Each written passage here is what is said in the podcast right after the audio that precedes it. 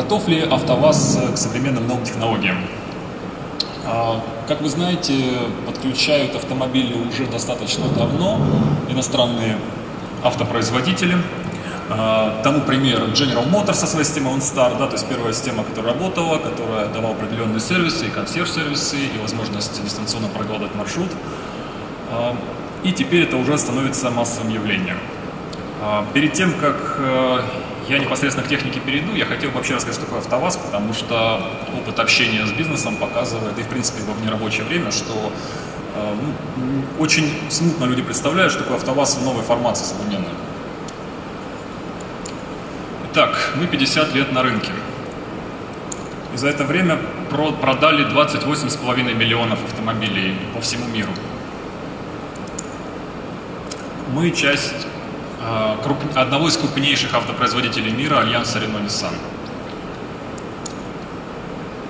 И на сегодня три наших модели находятся в топ-10 продаж по России. А в топ-20, соответственно, 6 моделей, вы их все видите на экране.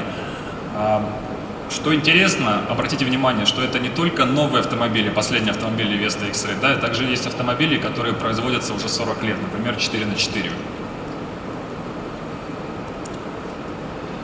В условиях кризиса мы не только сохранили объем продаж, но еще и увеличили а, объем рынка на 2,2%. Пассажирского, имеется в виду легковой пассажирский транспорт. А, понимая, что в условиях такой жесткой конкуренции для того, чтобы сохранять эти объемы, уже недостаточно просто, скажем так, производить некие дешевые автомобили. Необходимо вовлекать все больше и больше потребителей, то есть сделать наш автомобиль более привлекательным. И это наша основная ставка сегодня. Э, почему АвтоВАЗ, находясь больше 25 лет на свободном рынке, продолжал сохранять э, свои позиции, то есть свои объемы? Помимо цены, низкой цены автомобилей, да, то есть мы находимся в определенном сегменте, мы предлагали одну важную, э, одну важную возможность для наших потребителей. Наши автомобили очень легко было отремонтировать. То есть фактически, как вы знаете, практически каждый мог приехать в гараж и отремонтировать, сам сделать базовый ремонт, да, либо, так сказать, друзья в гараже бы помогли. Все это было быстро, дешево и доступно. Но потом ситуация сменилась, появляется очень много всевозможных технологий, и наличие большого количества программируемых контроллеров автомобиля уже не позволяет просто так в гараже отремонтировать автомобиль и требует наличия диагностического оборудования, посещения дилеров и так далее. А более того, вот эта вот наша особенность да, наших автомобилей э, дешево и быстро отремонтировать самостоятельно, это на самом деле это бизнес автопроизводителя. Автопроизводитель не хочет отдавать ремонты никому, он хочет делать их сам, сам зарабатывать на этом деньги. А, Соответственно, мы это все понимая, что э, бизнес-модель изменилась, мы делаем основной шаг, первый шаг, который делает любой автопроизводитель, да, мы увеличиваем наш продуктовый портфель и мы его постоянно модернизируем. Итак, как вы видите, 7 новых моделей на ближайшие пятилетку, из них э, и плюс 6 фейслифтов либо рестайлингов. Это такие планы АвтоВАЗа для того, чтобы привлечь новых потребителей и как минимум сохранить ту долю рынка, которую мы сейчас имеем, а в идеале увеличить. И вот это то, ради чего на самом деле мы сегодня собрались, да, это Lada, проект Lada Connect. Мы, конечно, не ради него собрались, да, но ради этой технологии. А, АвтоВАЗ видит это в виде трех ступеней, мы назвали три волны, Wave 1, 2, 3. Волна первая – это непосредственно подключение автомобиля к облаку, что позволяет а, не только передавать вот эти большие big data, да, и продавать ее, то есть передавать просто информацию, которая генерит, генерируется автомобилем, но еще иметь возможность управлять системой автомобиля, например, дистанционно запускать автомобиль. А, следующая волна уже непосредственно подразумевает создание некой экосистемы вокруг автомобиля, да, то есть а, мы позволяем расширить вот этот цифровой мир потребителя. Да, то есть сегодня это смартфон, это компьютер, завтра и это автомобиль в том числе, да, потому что в автомобиле а, потребители ну, с многих районов, например, Москвы, да, проводят очень много времени в автомобилей, когда они едут на работу, с работы, и им, конечно же, хочется иметь все вот это окружение, к которому они обычно привыкли. Ну и третья волна, тут добавляется уже система ADAS, которая позволяет сделать автомобиль умным, который уже будет помогать передвигаться в пространстве, и тогда потребитель будет иметь еще больше времени для того, чтобы жить в своем цифровом мире. Это непосредственно приложение Lada Connect, которое мы планируем использовать для первой волны. А, что здесь хочется сказать? Э, вот эти все новые технологии, которые сейчас появляются, они э, за собой ведут, э, тянут в определенные проблемы. Проблемы кибербезопасности. Соответственно, возникает вопрос не если, а когда ваш автомобиль будет атакован.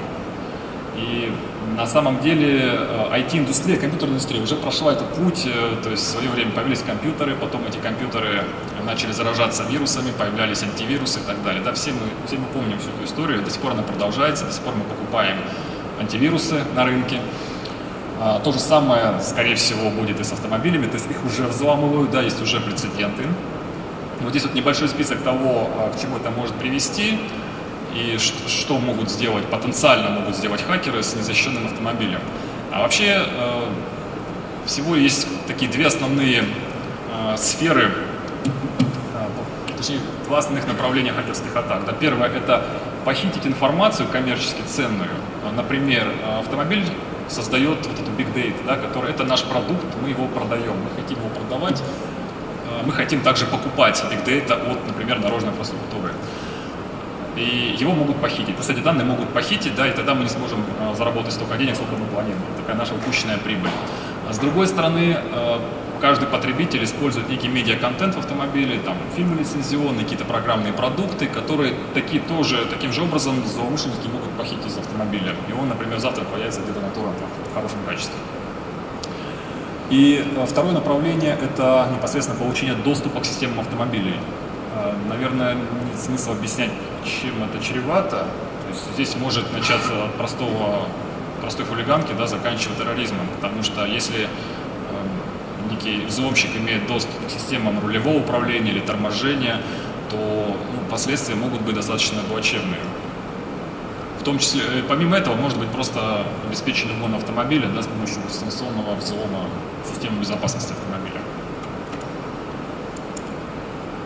А, на этом слайде представлены некие системы, которые либо представляют интерес для взлома, да, либо являются неким таким окном в автомобильную электронику. Как вы видите, их, очень много. То есть очень много входов в автомобиль, с помощью которых можно автомобиль тем или иным образом потенциально взломать.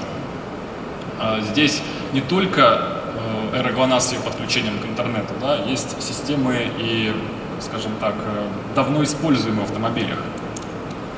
Вот, например, четыре типа доступа к автомобилю. То есть первый тип это непосредственно прямую, то, что очень часто используется для угона автомобилей, да, то есть это подключение через диагностический разъем. Сел э, угонщик, подключил устройство через OBD разъем, запрограммировал ключи и уехал. Соответственно, никто даже не услышит, не увидит, он абсолютно штатно уедет, э, привязав ключи к автомобилю.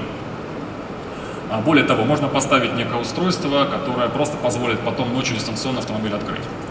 А второй тип – это доступ к автомобилю через э, всевозможные медианосители. Да? То есть вы вставили флешку с mp3 файлом или WMI файлом, и там есть вредоносный код, который вначале получит доступ к самой мультимедиа, через нее, если она подключена к решению автомобиля, ко всем системам автомобиля.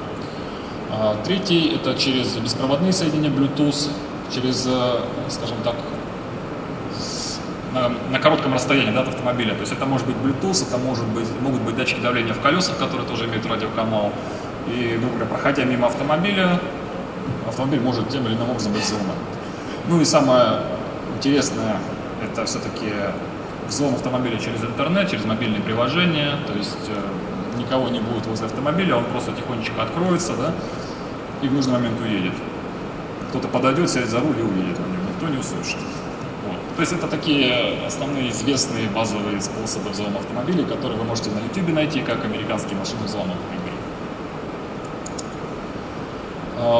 Что касается защиты, а, на самом деле тема кибербезопасности она очень активно развивается по всему миру, появляются а, все больше и больше компаний, происходят, проводятся всевозможные конференции по взлому по кибербезопасности. Буквально в двух словах, чтобы не тратить время, значит, три уровня защиты, которые непосредственно требуются для того, чтобы тем или иным образом обеспечить безопасность автомобилей.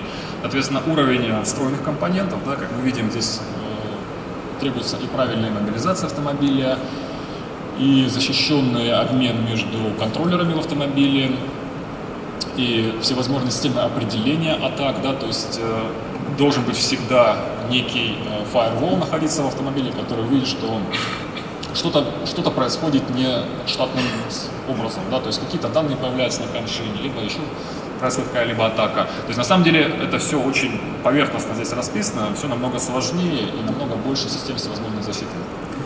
А дальше автомобиль общается с, с какой-то внешней средой, да, это V2X, то есть может быть с другим автомобилем, с инфраструктурой, и с приложениями, неважно.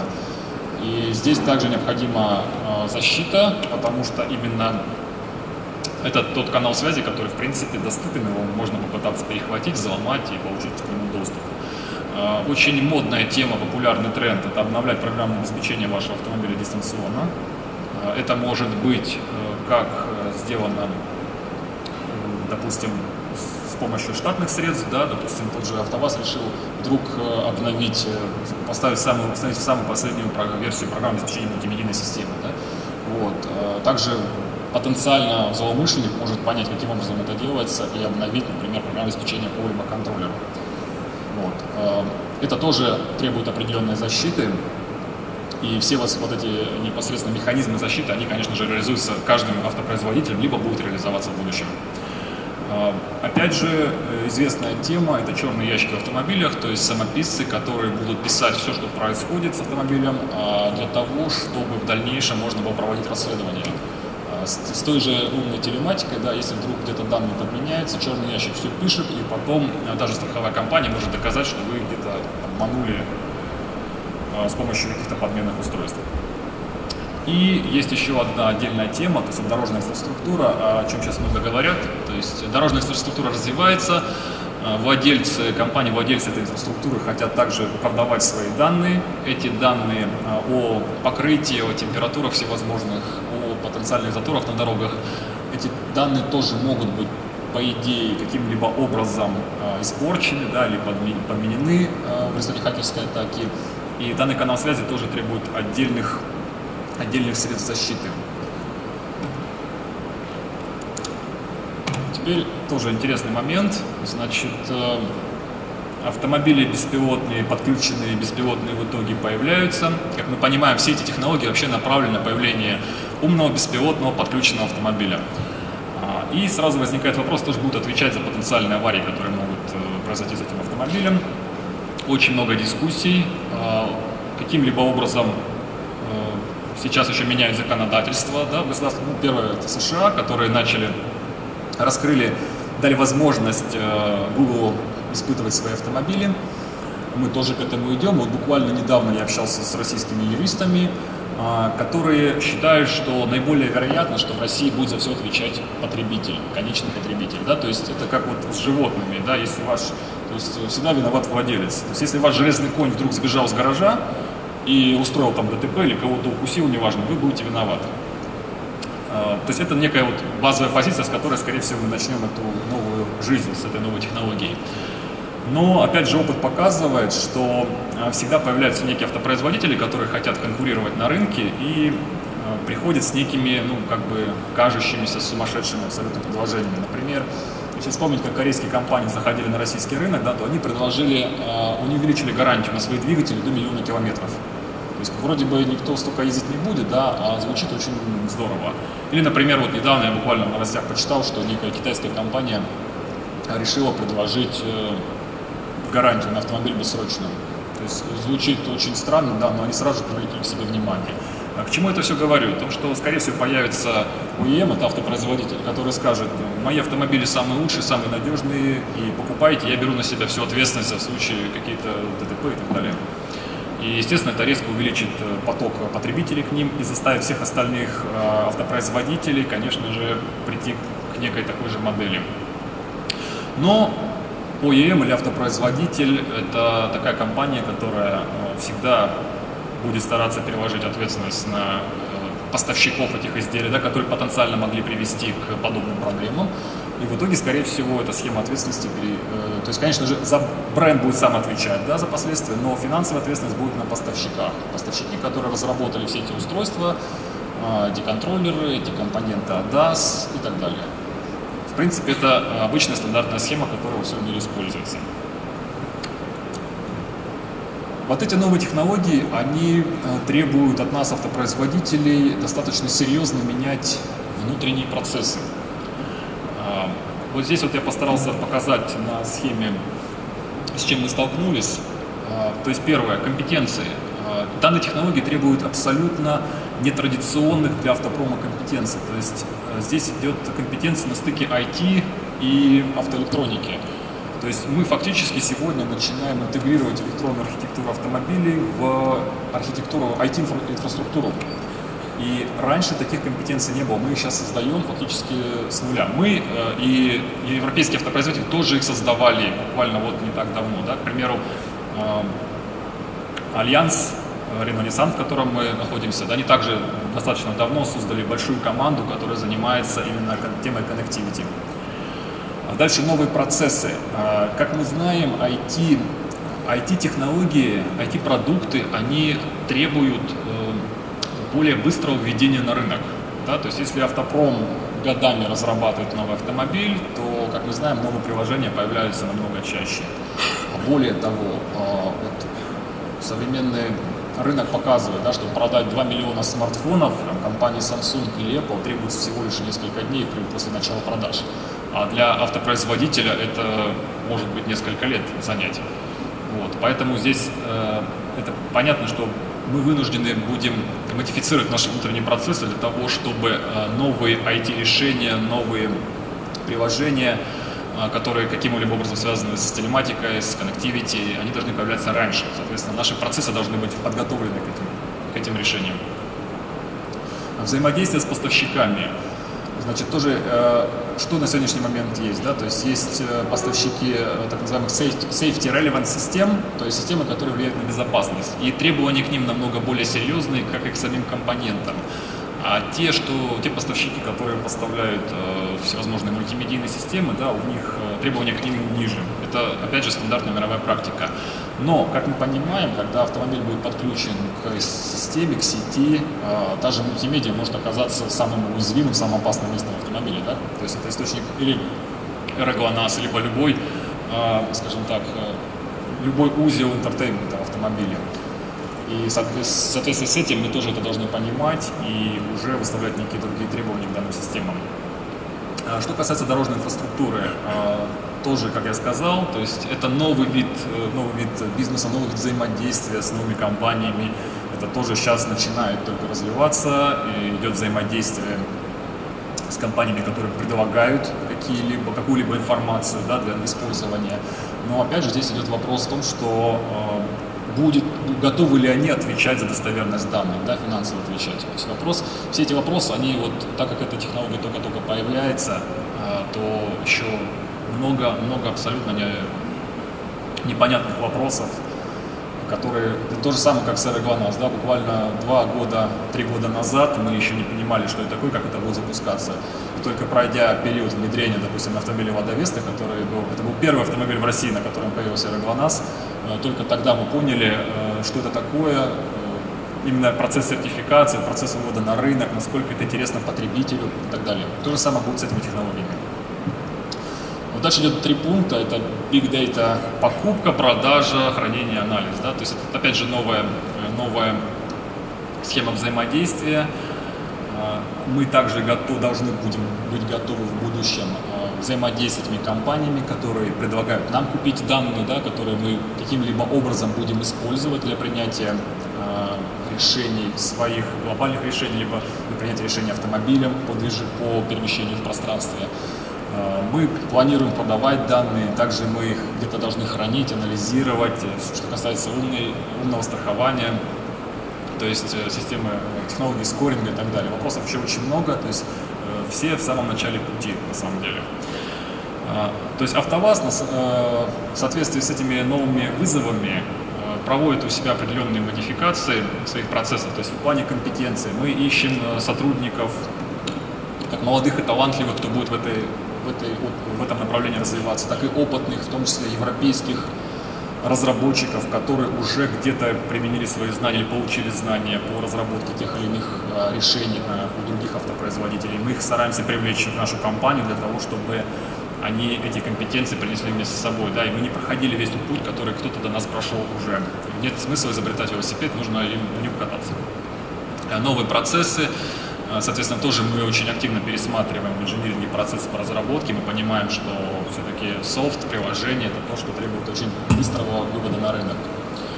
А, уже многие поставщики наши узнали о более жестких требованиях со стороны АвтоВАЗа в плане систем безопасности, Э, и в плане э, процессов разработки современных, новых, актуальных, и многие из них э, как бы соглашаются, да, понимая, что это настолько важно, что потенциальный ущерб да, при, при взломе десятков или сотен тысяч автомобилей может быть колоссальный и требует очень, очень внимательного подхода к разработке и модернизации внутренних процессов разработки в самих компаниях. Сергей, извините, пожалуйста, к сожалению, во времени ограничено. Вот, на самом деле, последний слайд почти. Значит, и э, кратенько, что вот это требование к поставщикам, то есть они также должны развивать свои компетенции, они также должны модифицировать процесс, они также должны очень внимательно относиться к информационной безопасности внутри компании, потому что на сегодняшний день это достаточно э, острый вопрос, да, потому что если данные вдруг утекут не от автопроизводителя, а от поставщика, это приведет к тем же печальным последствиям. А, соответственно, я хотел бы закончить э, свою презентацию последним вопросом. Готовы ли наши поставщики к таким вызовам? Потому что АвтоВАЗ со своей стороны готов. Спасибо.